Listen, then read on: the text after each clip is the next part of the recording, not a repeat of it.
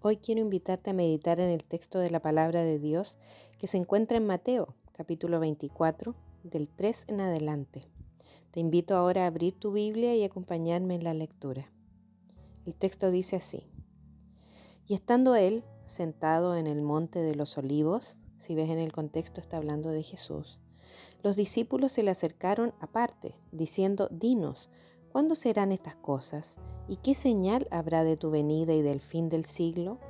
Respondiendo Jesús les dijo, Mirad que nadie os engañe, porque vendrán muchos en mi nombre diciendo, Yo soy el Cristo, y a muchos engañarán. Y oiréis de guerras y rumores de guerras.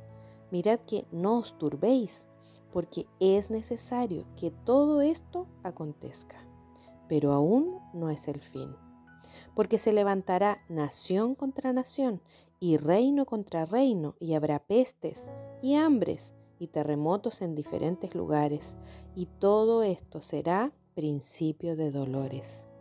Entonces os entregarán a tribulación y os matarán, y seréis aborrecidos de todas las gentes por causa de mi nombre.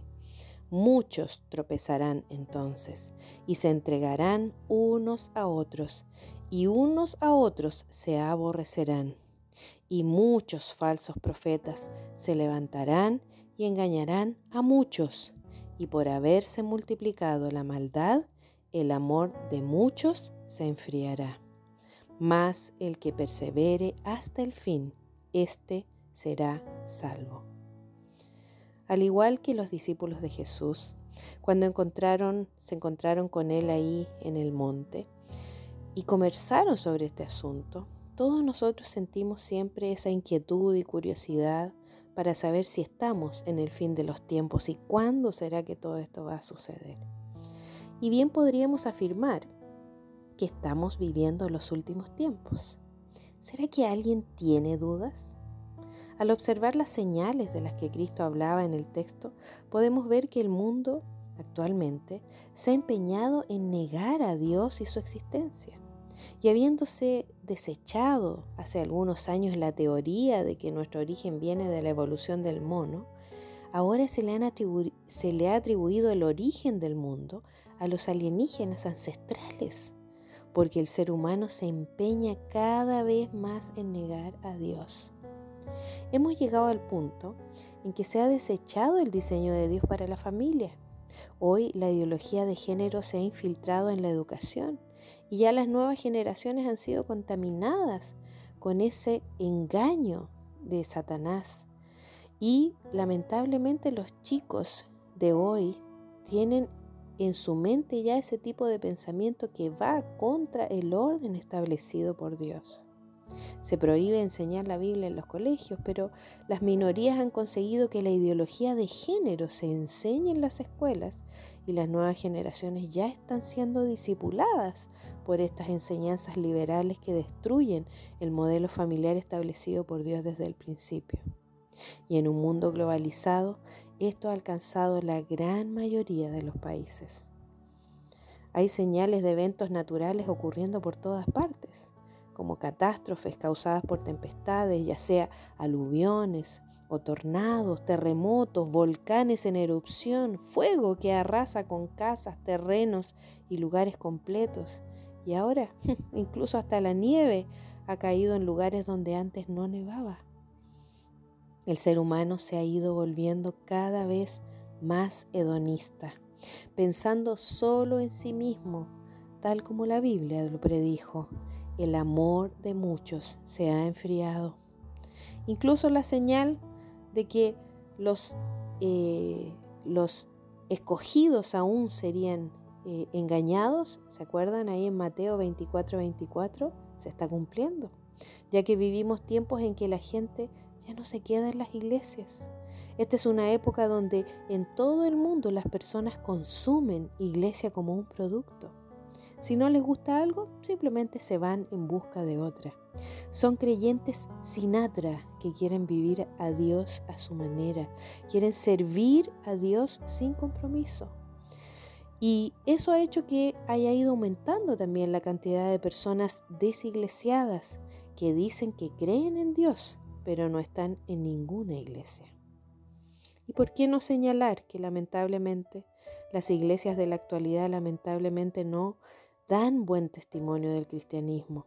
Porque se caracterizan por las divisiones, por las peleas, por los chismes, tal como Jesús dijo ahí en el versículo 10 de Mateo 24 que leímos recién, que se levantarían unos contra otros, que se entregarían unos a otros y se aborrecerían. Y bueno, ¿por qué no decirlo? Hasta una pandemia mundial nos ha tocado vivir. Nos ha tocado quedar confinados en nuestros hogares sin poder hacer una vida normal.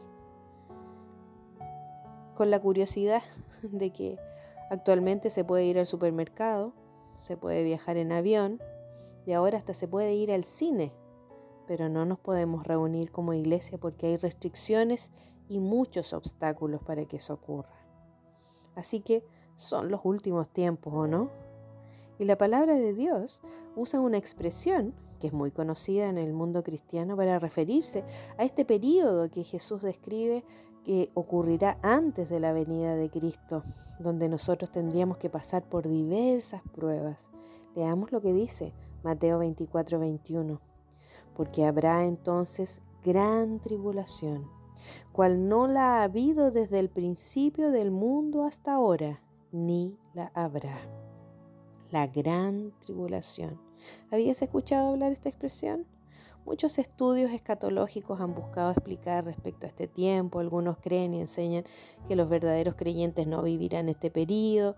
Pero en el texto que leímos, donde Jesús hace referencia a las señales antes del fin, no dice que seremos librados de ese tiempo. Por el contrario, dice que el mundo entero pasará por gran tribulación. Entonces te hago la siguiente pregunta. ¿Y si ya estamos viviendo esta gran tribulación? ¿Y si este es el tiempo de la gran tribulación? Aun cuando nosotros no pudiésemos tener la certeza de si la estamos viviendo o no, o si esta es o no, yo quiero hoy llevarte a pensar en cómo la estás viviendo. Si esta es, supongamos que esto que estamos viviendo hoy es la gran tribulación que Jesús dijo que ocurriría en el mundo entero antes de su venida, ¿cómo la estás viviendo? Eh, ¿Cómo tú estás enfrentando eso, querida hermana? Mira lo que dice Apocalipsis del final de todas las cosas. Allí en Apocalipsis 7, del 9 en adelante, dice así. Después de esto miré, y aquí una gran multitud, la cual nadie podía contar, de todas naciones y tribus y pueblos y lenguas, que estaban delante del trono y en la presencia del Cordero vestidos de ropas blancas y con palmas en las manos, y clamaban a gran voz diciendo, la salvación pertenece a nuestro Dios que está sentado en el trono y al Cordero y todos los ángeles estaban en pie alrededor del trono y de los ancianos y de los cuatro seres vivientes y se postraron sobre sus rostros delante del trono y adoraron a Dios, diciendo amén. La bendición y la gloria y la sabiduría y la acción de gracias y la honra y el poder y la fortaleza sean a nuestro Dios por los siglos de los siglos. Amén. Y aquí a partir del verso 13 menciona quiénes son los que estarán en este, en este tiempo final delante del trono de Dios. Mira lo que dice el verso 13. Entonces uno de los ancianos habló diciéndome, estos que están vestidos de ropas blancas, ¿quiénes son y de dónde han venido? Yo le dije, Señor, tú lo sabes. Y él me dijo, estos son los que han salido de la gran tribulación y han lavado sus ropas y las han emblanquecido en la sangre del Cordero. Los que estarán delante del trono y en la presencia del Cordero, como dice aquí en el verso 14, son los que han salido victoriosos de la gran tribulación. Los que aunque enfrenten tribulaciones, no serán vencidos por ellas. Entonces, queridas hermanas, podemos afirmar que las tribulaciones son un factor importante en el reino de Dios. Leamos lo que dice Hechos, capítulo 14, verso 22. confirmando los ánimos de los discípulos, exhortándoles a que permaneciesen en la fe y diciéndoles, es necesario que a través de muchas tribulaciones entremos en el reino de Dios. Es necesario que por medio de muchas tribulaciones entremos en el reino. Las tribulaciones son parte del propósito de Dios en la vida del creyente. Pero ¿qué son las tribulaciones? La palabra tribulación designa una pena, una congoja o tormento que alguien sufre que lo tiene medio triturado, molido o machacado. Fíjate que el origen de esta palabra tiene que ver con la acción de triturar el grano con un trillo. Cuando una persona está cargada de tribulaciones, se dice que está atribulado. Cuando los problemas te agobian, te acongojan, te presionan, estás atribulado y fíjate que la palabra de Dios habla muchísimo sobre tribulación. En Lucas 22, 31, 32 Jesús le dice a Pedro, Simón, Simón, he aquí Satanás os ha pedido para zarandearos como a trigo, pero yo he rogado por ti que tu fe no falte.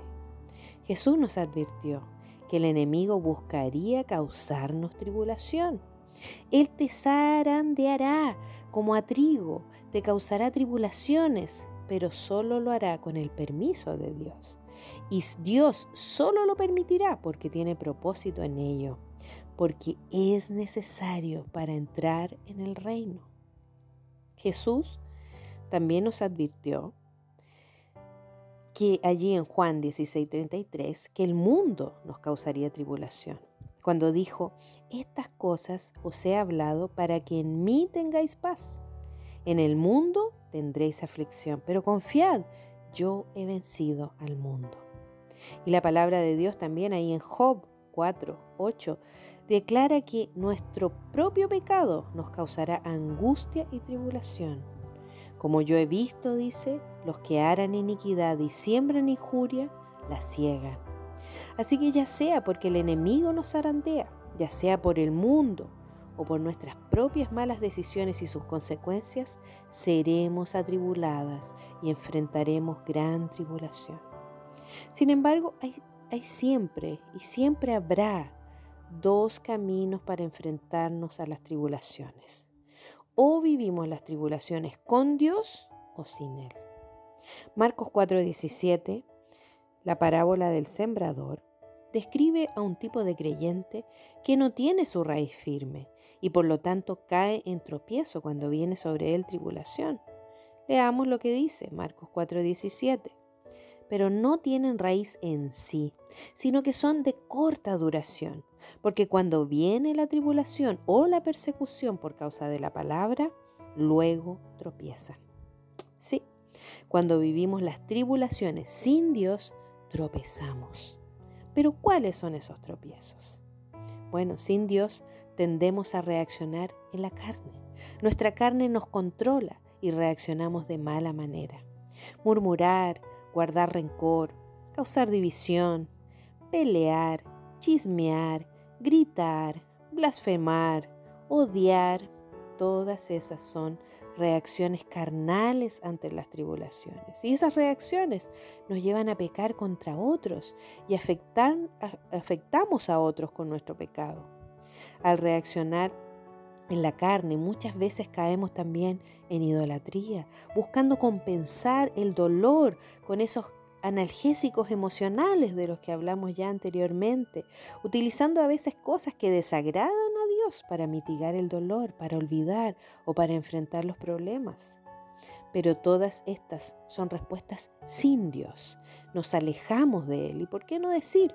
Muchos caen en apostasía en tiempo de tribulación, porque desisten o abandonan la fe, se alejan del camino, se enojan con Dios y le culpan a Él por todo lo que viven. Pero es necesario pasar por las tribulaciones para entrar en el reino, porque en ella nuestra fe es probada. Tenemos que pasar por la prueba, hermanas, y ser victoriosas. Y para ser victoriosas, en lugar de vivir las tribulaciones sin Dios, debemos vivirlas con Él. Cuando escoges este camino, Debes afirmarte en la verdad de Romanos 8:28 que dice que Él hará cooperar para tu bien todas las cosas, incluidas las tribulaciones. Sí, amada hermana, con Dios toda tribulación tiene un propósito. Y cuando vivimos las tribulaciones aferradas a Él y con Él debemos buscar ese propósito. Su palabra dice que Él permite las tribulaciones para que podamos conocerle más. Sí, mira lo que dice Primera de Pedro 4, 12, 13. Amados, no os sorprendáis del fuego de prueba que os ha sobrevenido, como si alguna cosa extraña os aconteciese, sino gozaos por cuanto sois participantes de los padecimientos de Cristo, para que también en la revelación de su gloria os gocéis con gran alegría. Así que no te sorprendas, hermana, ni te asustes, porque cuando viene tribulación sobre ti, participas de los sufrimientos de Cristo. Y cuando tú le buscas en medio de la tribulación, Él se revela a ti. Las tribulaciones nos dejan vulnerables, nos dejan eh, quebrantadas, sensibles, y eso nos debería llevar a buscar más a Dios, a orar más, a clamar más, y por ende eso nos permitirá conocerle más. Pero la palabra también nos enseña que Dios permite esas necesarias tribulaciones para tratar áreas de nuestro carácter. Sí, hay cosas que Él quiere aún ajustar y perfeccionar en nosotras, porque nosotros hemos aprendido que su obra seguirá haciéndola hasta el fin, así que siempre estará tratando nuestro carácter. Mira lo que dice ahí en Romanos 5, 3, 5. Y no solo esto, sino que también nos gloriamos en las tribulaciones, sabiendo que la tribulación produce paciencia, y la paciencia prueba, y la prueba esperanza, y la esperanza no avergüenza porque el amor de Dios ha sido derramado en nuestros corazones por el Espíritu Santo que nos fue dado. La tribulación forja áreas de nuestro carácter que no habían sido trabajadas aún. Dios usa nuestro quebrantamiento si nos aferramos a Él para enseñarnos a ser más pacientes, menos enojonas, más perdonadoras, menos egoístas y así tantas cosas que Él desea trabajar en cada una de nosotras. Cuando nos sometemos a Dios en la tribulación, Él transforma nuestro carácter y nos enseña a ser más como Él. Y además, ¿saben lo que, cuál es el beneficio? Es que eso nos traerá madurez y aprenderemos a tener temple para enfrentar pruebas mayores aún.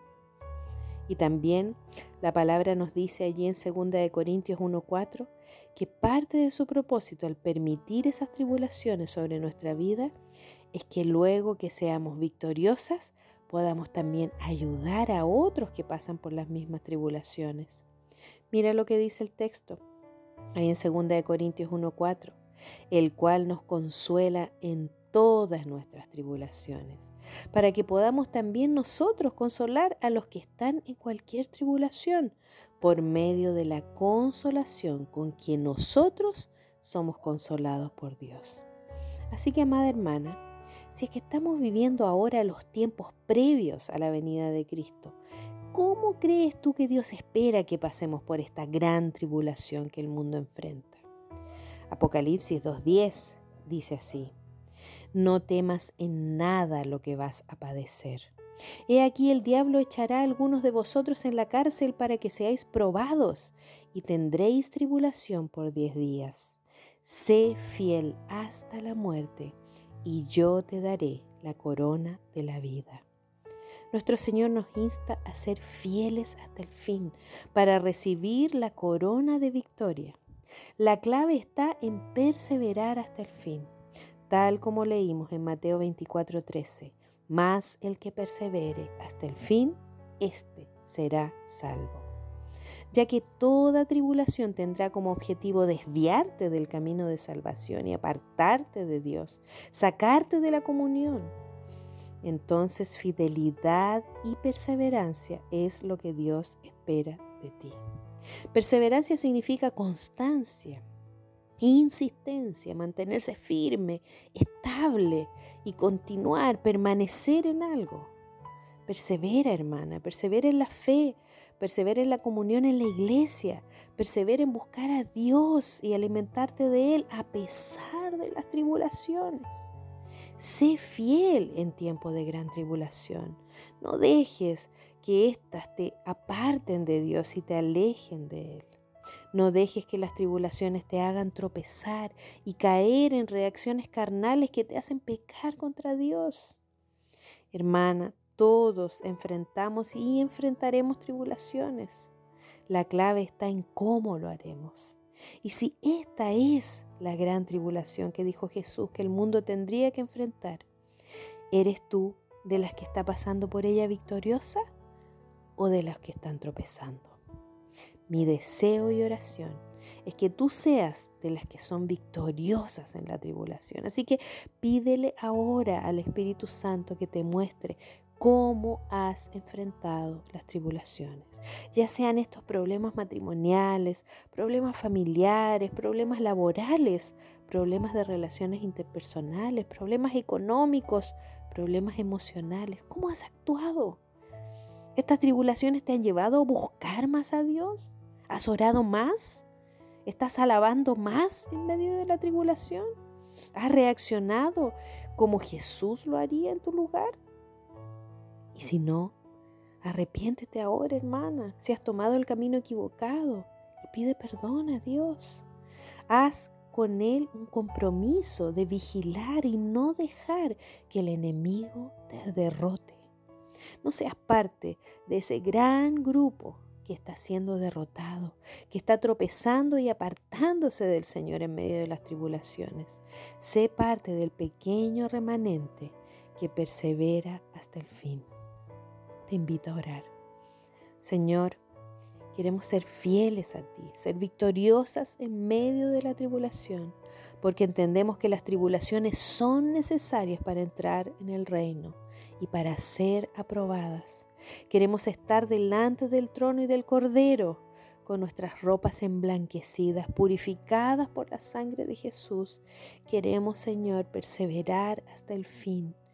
Abre, Señor, nuestros ojos para que podamos ver cada tribulación con ojos espirituales y entender y encontrar tu propósito para cada una de ellas.